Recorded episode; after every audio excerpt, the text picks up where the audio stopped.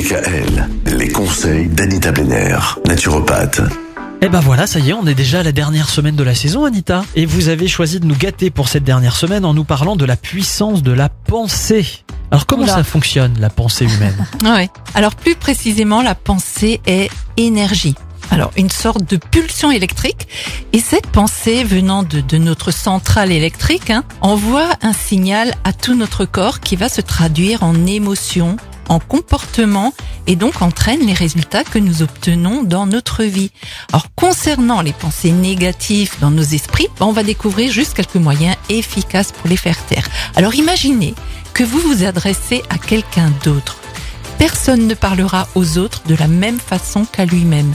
Donc nous sommes souvent trop négatifs, condescendants et même blessants. Alors apprenons à nous traiter avec la même patience, la même compassion et le même respect qu'on aimerait donner à quelqu'un d'autre.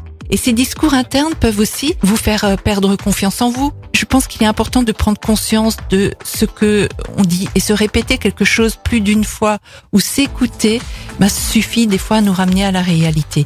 Et surtout, travailler pour construire une conscience éclairée sur la façon de nous adresser à nous-mêmes. C'est vrai qu'on on- on n'y pense pas comme ça, mais quand on pense, on se parle à soi au final. Exactement. Et, et- et- et il est bien vrai qu'on est bien souvent euh, moins clément avec soi-même qu'avec les autres. Oh oui, C'est vrai. absolument. D'ailleurs, demain, on va parler des jugements. Comment ça fonctionne Ah bah voilà. Allez, à demain.